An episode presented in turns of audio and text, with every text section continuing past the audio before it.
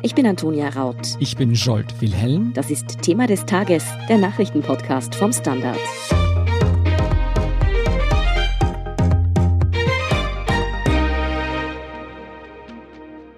Die ÖVP-Spitze steht unter Druck. Gegen Finanzminister Gernot Blümel stehen schwere Korruptionsvorwürfe im Raum und auch Bundeskanzler Sebastian Kurz kämpft um das Image seiner Partei. Doch während die Grünen in dieser Causa kaum ein gutes Haar an ihrem Koalitionspartner lassen, stimmte man dem Misstrauensantrag gegen den Finanzminister am Dienstag nicht zu, wie Geschäftsführerin Sigi Maurer im Vorfeld bestätigte. In den letzten Tagen mussten wir leider den Eindruck gewinnen, dass äh, die ÖVP ein gestörtes Verhältnis zur unabhängigen Justiz hat. Wir Grüne werden Gernot Blümel heute nicht das Misstrauen aussprechen. Der Beschuldigtenstatus ist kein Urteil und die Faktenlage ist derzeit nicht ausreichend, um einen solchen Schritt zu setzen. Stattdessen wollen die Grünen die Gelegenheit nutzen und eine Reihe an Reformen umsetzen, die Korruption in Zukunft erschweren sollen. Ob sie damit tatsächlich Erfolg haben werden und wie die ÖVP versucht, sich aus der Affäre zu ziehen, erklären Katharina Mittelstädt und Sebastian Fellner vom Standard. Katharina, Finanzminister Blümel wird seit letzter Woche in der Casinos-Affäre als Beschuldigter geführt. Er hat alle Anschuldigungen zurückgewiesen. Seither sind die Rücktrittsrufe aber nicht unbedingt leiser geworden. Und auch der Druck auf Bundeskanzler Sebastian Kurz, der steigt enorm. Wie verteidigt sich die ÖVP-Spitze denn gegen diese schweren Vorwürfe? Die ÖVP weist das alles zurück und hat im Grunde auf Angriff umgeschaltet. In einer Pressekonferenz, in der es eigentlich um den Lockdown ging, hat der Kanzler Sebastian Kurz der zuständigen Wirtschafts- und Korruptionsstaatsanwaltschaft nun auch persönlich zahlreiche Verfehlungen, ich zitiere, vorgeworfen. Die Grünen wiederum, also der eigene Koalitionspartner der ÖVP, bezeichnet das als falsche Behauptung, um die wichtige Arbeit der Korruptionsstaatsanwaltschaft zu diskreditieren. Wenn man mit Grünen spricht, dann sagen die eigentlich relativ einhellig, die ÖVP ist derzeit ziemlich nervös und dementsprechend geriere sie sich jetzt auch. Von welchen Verfehlungen spricht Kurz denn da? Hat er konkrete Beispiele genannt?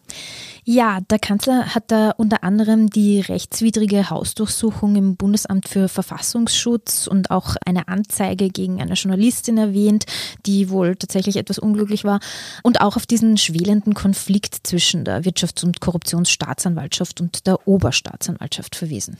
Ist es jetzt eine reine Verteidigungsstrategie der ÖVP oder ist an dieser Kritik des Kanzlers an der Wirtschafts- und Korruptionsstaatsanwaltschaft auch tatsächlich was dran? Also wie dünn oder dick die Suppe in der Causa Blümel ist, würde ich sagen, lässt sich derzeit kaum beurteilen. Äh, für den Finanzminister gilt selbstverständlich die Unschuldsvermutung und natürlich ist es auch absolut möglich, dass er sich konkret schlussendlich nichts zu Schulden kommen hat lassen. Ich glaube, man muss da aber differenzieren. Das eine sind die Vorwürfe, gegen die sich Blümel verteidigt, was sein gutes Recht ist. Das andere ist, dass der Kanzler jetzt ausrückt, um ein anderes Staatsorgan anzugreifen. Noch dazu, während gegen seinen eigenen Intimus ermittelt wird. Das sorgt auch in der Justiz für ziemliche Empörung. Das ist ja nicht das erste Mal, dass Kurz in der Defensive zum Angriff übergeht. Steckt dahinter ein System? Ich würde sagen, die ÖVP kann das politstrategisch schon sehr gut, sich aus heiklen Situationen zu manövrieren, indem man dann andere beschuldigt.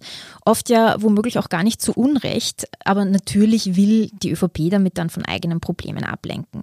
Wie gut das diesmal funktioniert, wird man wohl erst sehen.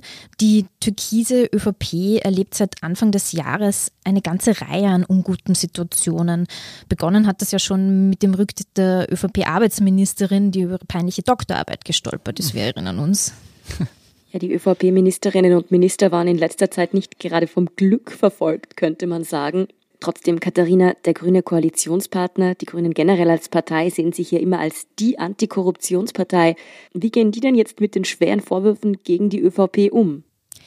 Ja, die Grünen, das muss man ganz klar sagen, geben sich derzeit wahnsinnig kämpferisch.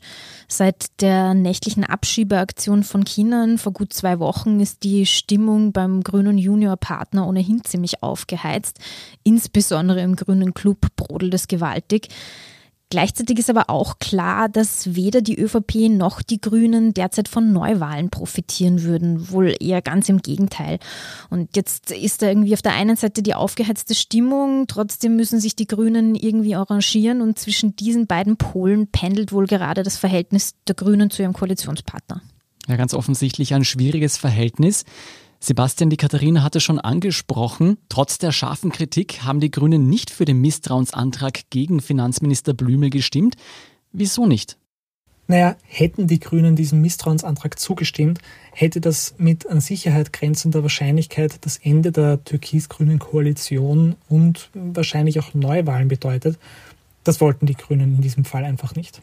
Ist das jetzt der Loyalität dem Koalitionspartner ÖVP gegenüber zuzuschreiben oder wurde da hinter verschlossenen Türen noch ein Deal ausverhandelt, der die Grünen schon eher in der Regierung gehalten hat? Naja, den Grünen geht es, glaube ich, vorrangig auch ums eigene Überleben. Hätten sie jetzt tatsächlich Neuwahlen vom Zaun gebrochen, wäre das Risiko hoch gewesen, dass sie wieder aus dem Nationalrat fliegen oder zumindest ordentlich abstürzen. Jedenfalls wären sie nicht mehr in der Regierung und das wären Kosten gewesen, die ihnen das jetzt einfach nicht wert waren.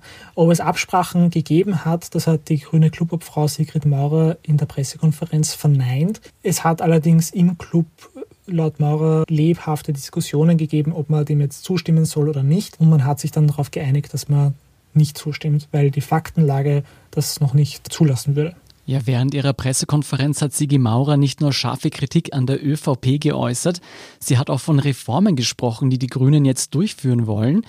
Von welchen Reformen sprechen Sie da genau?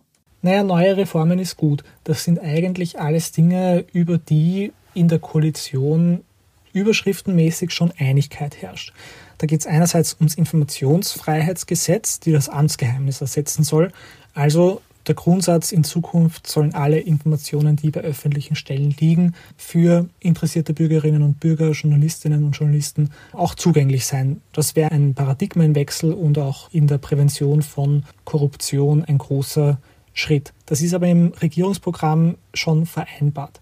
Genauso wie die Entflechtung der Glücksspielagenten im Finanzministerium, die jetzt besonders an Brisanz gewonnen haben, weil der Finanzminister, gegen den in einer Causa ermittelt wird, in der es um mögliche Spenden von einem Glücksspielunternehmen gibt, nach wie vor für die Aufsicht über dieses Glücksspielunternehmen zuständig ist. Und der dritte Punkt, den Maurer angesprochen hat, ist der unabhängige Bundesstaatsanwalt. Da geht es im Wesentlichen darum, dass die oberste Weisungsspitze, also quasi die oberste Kontrolle über die Staatsanwaltschaften, nicht wie derzeit die Justizministerin bzw. der Justizminister hat, sondern ein parteiunabhängiger Bundesstaatsanwalt eben. Da hat die ÖVP vor ein paar Tagen erst eingelenkt, dass sie das jetzt auch will, nachdem sie sich lange dagegen gewehrt hat. Wieso ist denn die ÖVP jetzt eingelenkt? Sie argumentiert das mit den Vorfällen der vergangenen Wochen. Sie sieht da viele Verfehlungen innerhalb der Justiz, da liege einiges im Argen und deswegen brauche es eine unabhängige Aufsicht. Ganz logisch ist das nicht, weil in letzter Konsequenz wird das ja bedeuten, dass die ÖVP die grüne Justizministerin oder die Verantwortung der grünen Justizministerin bzw. ihrer Vertretung Werner Kogler darin sieht, dass beim Finanzminister eine Hausdurchsuchung gemacht worden ist. Es dürfte also ein bisschen auch ein Ablenkungsmanöver gewesen sein, hier zumindest irgendwie ein neues Thema aufs Tapet zu bringen, um von den Ermittlungen gegen Blümel abzulenken. Die meisten dieser Reformen, die Clubchefin Siki Maurer heute dann eben angekündigt hat, die die Grünen jetzt vorantreiben wollen, die waren ja eigentlich schon Teil des Regierungsprogramms oder zumindest länger im Gespräch, länger in Planung. Wieso versuchen die Grünen das jetzt als Sieg zu verbuchen? Sie versuchen das als Sieg zu verbuchen, weil ihnen nichts anderes überbleibt. Das ist alles schon paktiert in der konkreten Ausformung, das in ein Gesetz zu gießen und durchs Parlament zu bringen. Da sind sie aber natürlich trotzdem auf die Zusammenarbeit mit der ÖVP angewiesen. Beim Informationsfreiheitsgesetz zum Beispiel hätte es im Sommer 2020 schon einen Gesetzesentwurf geben sollen. Den gibt es aber nicht und es wird immer noch verhandelt. Die Grünen sind da sehr dahinter, das schnell über die Bühne zu kriegen, auch lange vor der Causa Blümel noch und werden jetzt zumindest versuchen, den Anschein zu wahren, da noch mehr Druck zu machen. Ob das gelingt, ist aber fraglich. Das ist ja genau der springende Punkt. Was im Regierungsprogramm steht, ist ja das eine, was dann umgesetzt wird, das andere. Denkst du, die Grünen haben mit der Casinos-Affäre und den Vorwürfen gegen die ÖVP jetzt den nötigen Hebel in der Hand, um diese Reformen durchzuboxen? Das würde ich mal bezweifeln. Die ÖVP macht auf mich nicht den Eindruck, als würde sie sich da jetzt was vorschreiben lassen oder als würde sie irgendeinen Druck nachgeben. Das Haus- und Hofrezept der Volkspartei ist in solchen Fällen der Gegenangriff, die Ablenkung und irgendwelche neuen Aktionen, damit das Thema halt nicht mehr öffentlich so aktuell ist. Dass sie sich da jetzt von den Grünen in die Knie zwingen lassen, würde ich bezweifeln. Angriffe und Gegenangriffe. Es bleibt in dieser Causa auf jeden Fall spannend. Vielen Dank, Katharina Mittelstädt und Sebastian Fellner, für eure Einschätzungen. Danke. Danke euch. Wir sind gleich zurück. Guten Tag, mein Name ist Oskar Bonner. Wenn man in stürmischen Zeiten ein wenig ins Wanken gerät, den eigenen Weg aus den Augen und die Orientierung verliert, dann ist es sehr hilfreich, wenn man etwas hat, woran man sich anhalten kann. Der Standard der Haltung gewidmet. Jetzt gratis testen auf Abo der Standard AT. Und hier ist, was Sie heute sonst noch wissen müssen. Erstens. Schlechte Nachrichten für alle Lockdown-Müden.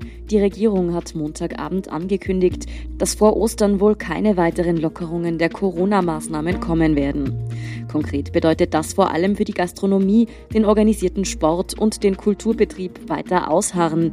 Die Betroffenen aus diesen Bereichen reagieren erwartungsgemäß wenig begeistert. Sie vermissen vor allem klare Richtwerte, unter welchen Umständen sie wieder öffnen dürften.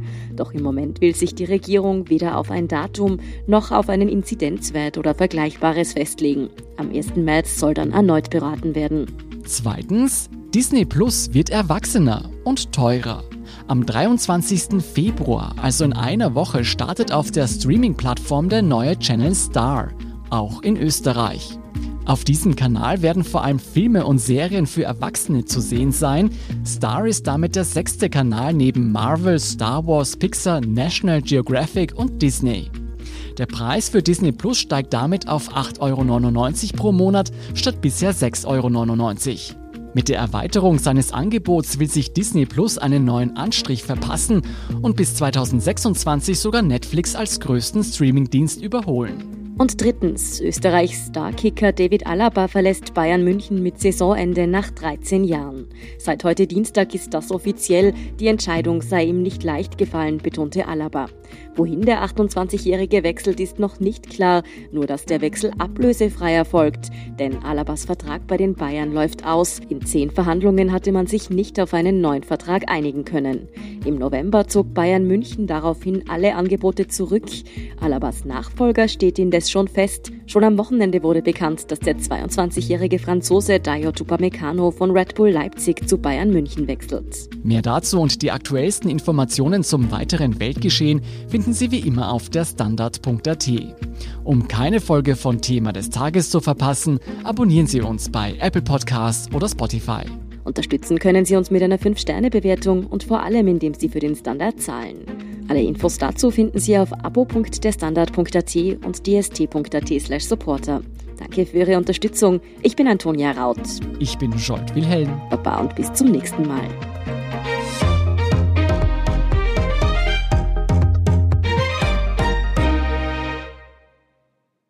Guten Tag, mein Name ist Oskar Bonner. Wenn man in stürmischen Zeiten ein wenig ins Wanken gerät, den eigenen Weg aus den Augen und die Orientierung verliert, dann ist es sehr hilfreich, wenn man etwas hat, woran man sich anhalten kann. Der Standard, der Haltung gewidmet. Jetzt gratis testen auf Abo der Standard AT.